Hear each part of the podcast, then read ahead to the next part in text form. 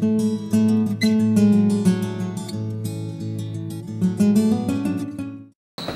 ahora, ayer finalizamos eh, la, la parte de la programación del entrenamiento de la fuerza. Un tema muy amplio, un tema del que he pretendido daros una visión bastante escueta y sencilla de cómo poder llevarlo a la práctica de una manera rápida, sobre todo cuando los deportistas o los practicantes no tienen un nivel muy elevado. Cuando tienen un nivel muy elevado y hay problemas de tiempo, esos problemas de tiempo afectan a todos. Y cuando el nivel es muy alto de adaptación a la fuerza, se opta por trabajo con sistemas un poco diferentes a lo que habéis estado viendo. Pero bueno, como todo, a lo largo de vuestra formación siempre tiene un inicio y este es el inicio de ¿vale? Como en todas las unidades didácticas, aquí tenéis un resumen de tres puntos que si sois capaces de manejar, pues eh, perfecto. Eh, quiere decir que habéis entendido bien el tema, que no tenéis ningún tipo de problema. Eh, esos son los tres puntos más importantes del tema, como el resto de todos que hemos visto. Un primer punto que hablaría, como tenéis aquí, de los tipos y características de cada uno de los modelos de programación que hemos visto en el entrenamiento de la fuerza. Si habéis entendido los cuatro modelos básicos que hemos visto, pues no tenéis ningún problema. Si además sabéis cuáles son sus características, mejor. A partir de ahí, cuál es el entrenamiento de la fuerza, cómo se acomete el entrenamiento de la fuerza por especialidades agrupadas en función de las necesidades o requerimientos de fuerza dinámica máxima. Teníamos tres grupos, cada uno de esos grupos perfilado de una manera determinada, se agrupaban los ejercicios, tenían los objetivos, de acuerdo, se estructuraba ciclo de manera. Y lo último era cómo evolucionar desde que se comienza en la intervención con los programas estructurados o desarrollo de la fuerza hasta que se llega a un nivel medio elevado, cómo debo de ir manipulando volumen e intensidad, cuáles son los parámetros que inciden en que yo pueda manejar eso mejor o peor, cómo debo de ajustarlo a la disciplina deportiva, a nivel de desarrollo del sujeto, que esto lo hemos ido viendo de una manera bastante eh, escueta a lo largo de todo el tema. ¿de acuerdo? Esos serían los tres puntos más importantes, modelos, estructura del ciclo y agrupación en función de requerimientos de fuerza, cómo manipular volumen e intensidad para llegar a unos niveles de carga óptimos cuando el deportista o el practicante tenga que tener un nivel de desarrollo óptimo. ¿Vale? ¿Sirve el resumen? Todo lo hemos visto. ¿Alguna duda que hayáis podido eh, detectar, alguna sugerencia sobre, sobre el tema? Bueno, pues, es una pregunta la estructura similar, ¿no? Lo único que variaba como modifica el volumen de intensidad, ¿no? Claro. Sí, objetivo y todo. Todo igual, efectivamente. ¿eh? Lo único, que, lo único que va a cambiar ahí, como hablábamos el día anterior, era cómo ibas manipulando todo el volumen y la intensidad. ¿eh? Es sobre todo requerimientos de intensidad. Sí. Sí, porque luego, como también os he comentado muchas veces, el que tú pongas un tiempo mayor o menor de recuperación, el que tú hagas un número mayor o menor de series, el que tú cojas un número mayor o menor siempre, de ejercicios, siempre hay un rango en el cual te puedes mover. Hay muy poca eh, bibliografía que habla respecto a ese tipo de cuestiones. Por ejemplo, sobre lo que tiempos de recuperación. Habitualmente se ha dicho que es óptimo tener tiempos de recuperación de 3 minutos cuando quieres trabajar en ausencia o con un mínimo, eh, eh, con una mínima permanencia de, fatiga neural y en los últimos, trabajos que estamos haciendo nosotros en el laboratorio, uno de los cuales está ya en revisión, eh, nos hemos dado cuenta que la diferencia entre recuperar uno, dos o tres minutos a nivel de fatiga prácticamente la misma en unos tramos determinados de manifestación de fuerza. Por lo cual, con eso quiero presentaros que realmente la mayoría de los datos que aparecen ahí son la proyección de la práctica de muchos profesionales llevadas a un manual. Pero realmente el, el, el refrendo o, o el, el apostillamiento que pueda tener a nivel científico es bastante limitado.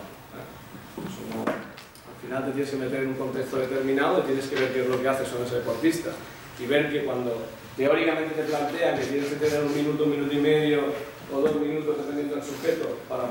trabajo de hipertrofia correcto y tú ves que en dos minutos no se puede hacer lo que tú quieres, pues tendrás que darle más tiempo, tendrás que bajar la carga, algo tendrás que hacer. ¿no? no te puedes mover en, un, en un, una parte del eso no son compartimentos estándar. ¿vale? Os he dicho que la visión que os he dado de, la programación de entrenamiento de fuerza pretendía que fuera muy sencilla, para que pudierais ubicarla de una manera también muy fácil dentro de lo que son vuestros proyectos. Pero claro, esto se puede eh, complicar hasta el infinito y más allá, como se suele decir. Cuanto mayor sea el nivel del deportista o del practicante, o cuanto eh, más tengáis que afinar en el nivel de rendimiento y más dependa de las adquisiciones de fuerza, más complejo siempre el programa de ese Y más formado hay que estar. es así. ¿Vale? ¿Alguna cuestión más? Al principio decimos que solo un ciclo en un año no, no se plantea un ciclo en un año. No es muy habitual, por lo menos en un primer año, cuando empiezas con una estructuración programada, lo normal es hacer por lo menos un par. Luego creo que dijimos que sí, ayer. Un ciclo es muy raro, a no ser que sea una intervención de salud muy específica. En el ámbito del deporte, cuando empiezas con eh, la programación ya eh, organizada y estructurada con este tipo de formatos, lo habitual es ir, pues eso, un par de ciclos. Un ciclo, lo- si solamente puedes hacer un ciclo es porque tiene muchas limitaciones, tanto de materiales, de espacios, de gente con la que estás trabajando, grupos muy heterogéneos, suele ser el mayor problema. Ten en cuenta que todo lo que surge sobre una temporada es muy largo, entonces da para muchas cuestiones. En el ámbito de la salud sí que es más habitual empezar con hacer una adaptación dentro del periodo de iniciación o familiarización y en el programa de desarrollo, que puede ser X meses, sí que puedes hacer un ciclo completo, de acuerdo, ajustándolo más o menos a lo que tú quieras y en la fase de mantenimiento no trabajar bajo una estructuración cíclica, sino bajo sesiones concretas que lo que hagan es mantener el nivel de desarrollo ya se adquirido.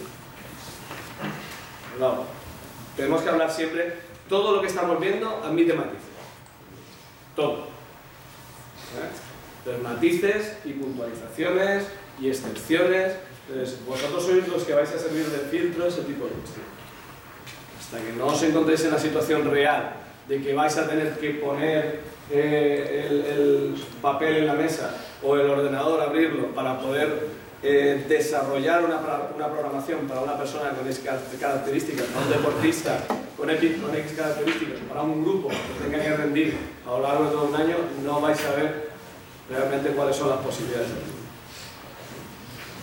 Te puedes encontrar con deportistas de nivel de desarrollo muy elevado y que no hayan sufrido en sus carnes nunca un programa eh, de entrenamiento de la fuerza bien ciclado, que lo que hayan es eh, acumulado sesiones muy esporádicas, un trabajo en circuito, pero nunca hayan estructurado de una manera seria, eh, o no se hayan planteado de una manera seria, establecer una serie de objetivos para alcanzar cotas de rendimiento mayores dentro de lo que es. Porque no hayan visto la necesidad, porque no han tenido los profesionales alrededor que les hayan permitido crecer, en fin, mil historias. ¿De acuerdo?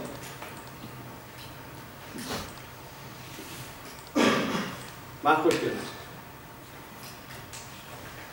Os repito que la última semana de clase será para eh, ir eh, revisando todo este tipo de dudas que os hayan surgido a nivel grupal. Es decir, que sería interesante que cuando llegáramos a la última semana eh, tuvierais todos, tuvierais vosotros, un listado con las dudas que os han surgido a la hora por lo menos de revisar el material que hemos visto. Porque esas tutorías grupales eh, sirven para solucionar muchas dudas que son reiterativas, la mayoría de vosotros. ¿Nada más? ¿No? Ayer tardé un poquito en colgaros el, el regalo, pero al final lo colgué. En el final del tema, bueno, sustituí el tema y al final del tema venía el, el supuesto práctico que os puse para el examen. ¿eh? Os recuerdo, que lo vimos aquí un poco y corriendo. Se planteaba un, un ATR para un corredor de maratón que tenía un nivel elevado, no era un nivel de rendimiento, digo un nivel, elevado, el que era capaz de correr una maratón entre los 20 y los 15, ¿vale? La élite ya sabe que está un poquito más abajo, eso siempre hay que cribarlo bien, ¿de acuerdo? Que seas capaz de correr por debajo de dos horas y media de maratón no quiere decir que sea serio. Así que tienes un nivel muy bueno de rendimiento, pero la élite, como en todos los deportes, ¿eh? se acota a un porcentaje ínfimo de la población que practica ese ¿de acuerdo?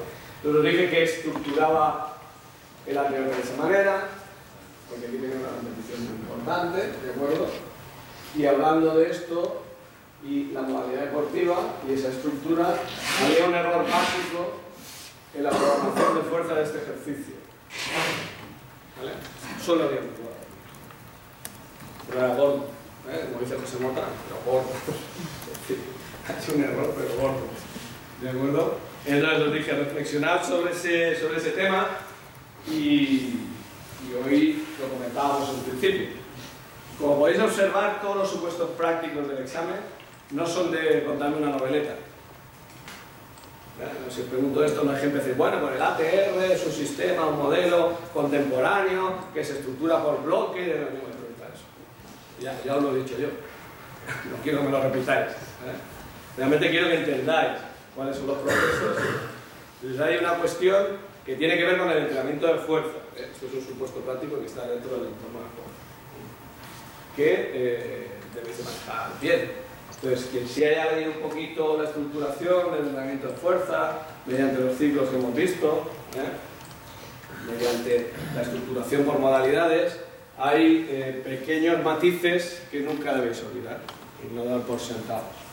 Entonces, esto es uno de esos pequeños matices. Tengo que reconocer que probablemente este sea uno de los puestos prácticos eh, más eh,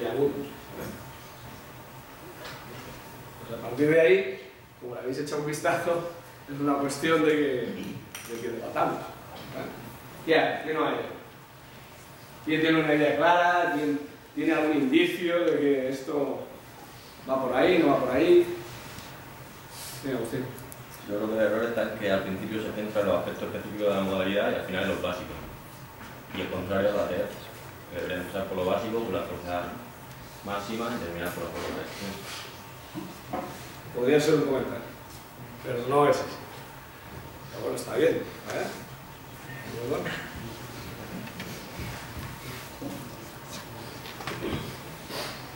Ah, sí. eh, dijimos que en, en, los corredores de larga distancia, en el entrenamiento de la fuerza, la, de las cuatro fases creo que solo se, se centraban dos, ¿no?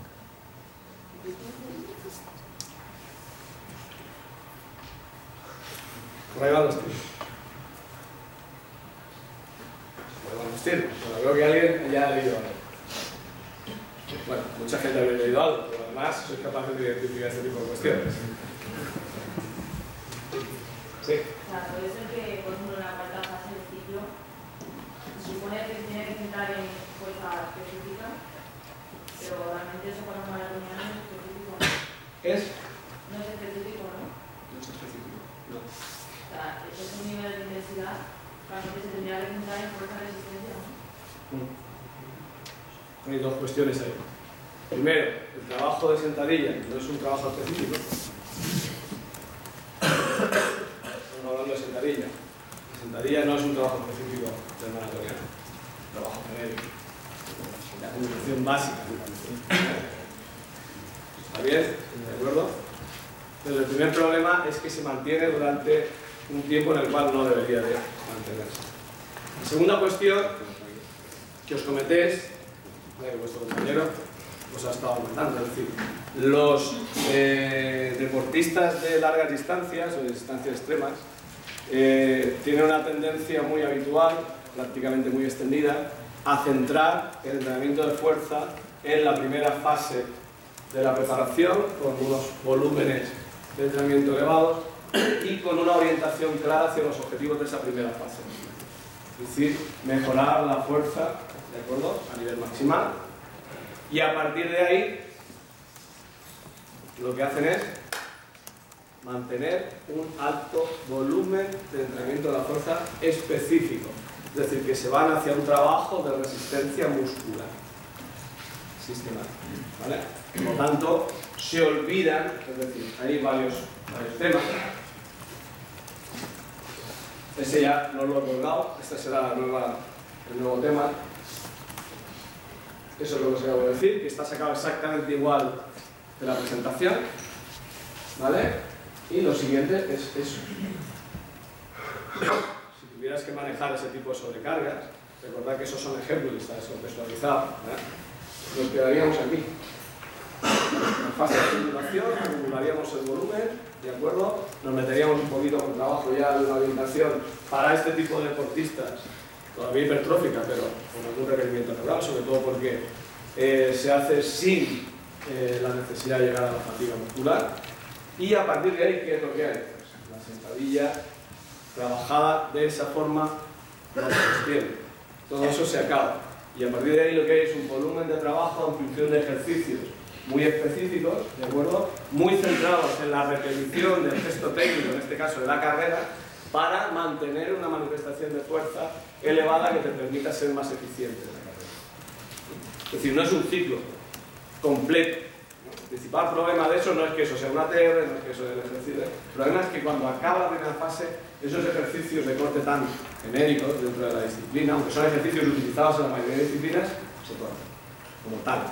Y se va a otro tipo de ejercicio. Es decir, lo que les interesa a ellos es aumentar el nivel de fuerza y luego mantenerlo. Tener en cuenta que no estamos hablando de disciplinas explosivas. Cuanto más fuerza tengas, menos energía vas a necesitar para desplazarte en un movimiento. Por lo tanto, no tendría sentido que un maratoniano se mantuviera con un trabajo de fuerza tan extendido y llegando tan cercano a los eh, Me hubiese gustado que Santi estuviera aquí, que Santi Sanz, lo que pasa es que le quedan todavía un par de competiciones y como está pues, ganando carrera tras carrera tras carrera, pues está picado allí en, las Américas y no vuelve. Para que veáis cómo organiza él el entrenamiento de fuerza. Siendo una persona que está afectada por una discapacidad, el planteamiento que lleva es un planteamiento muy similar ajustando el nivel de sobrecarga lo que puede hacer, Entonces realiza un bloque de trabajo dentro del primer, dentro del primer mesociclo de acumulación, donde hace un trabajo para mejorar la fuerza maximal, ya os digo, a sus posibilidades. Estamos hablando de una persona que tiene en el, en el inferior y en la, movilidad de, de, los segmentos superiores importante.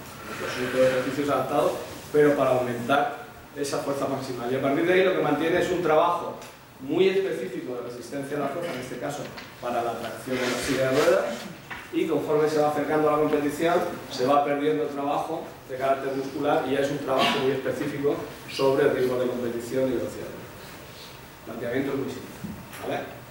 Como veis, los supuestos prácticos son cuestiones muy concretas. Muy concretas. Pues yo te puedo contestar pues que el, el sol mantendría primer segundo bloque. Bueno, puedo valorar medio bien. Que el trabajo es muy genérico, eh, mantiene un trabajo muy genérico en función de un ejercicio que no es propio de la disciplina. También te puedo valorar un poquito ese tema. ¿eh? Pero hay que intentar hacer un, acto de reflexión un poco más profundo y ver qué ocurre en esa disciplina y ajustarlo. Ya os he dicho que este es eh, supuesto práctico, un supuesto práctico complejo. Complejo porque hay que empezar ya a vincular aspectos, contenidos y a manejar variables que eh, probablemente hasta ahora no. Lo he puesto porque este es el más complejo que puedo poner. ¿Vale? Este es el 10 de complejidad. De ahí iremos cayendo. ¿Os hacéis ya una imagen de cómo va a ser el tema? ¿Eh? Y no penséis que voy a poner un supuesto en el voy a empezar desarrollando ahí números para arriba, para abajo. Esa etapa ya la hemos pasado y soy partidario de que la gente pues, tenga las ideas muy claras. Si en cada tema hemos puesto un resumen de 3-4 ideas, esas 3-4 ideas tienen que estar claras y las 3-4 ideas son las que os van a ayudar a solucionar los supuestos. Están claras, claro. ¿Vale? ¿Alguna cuestión?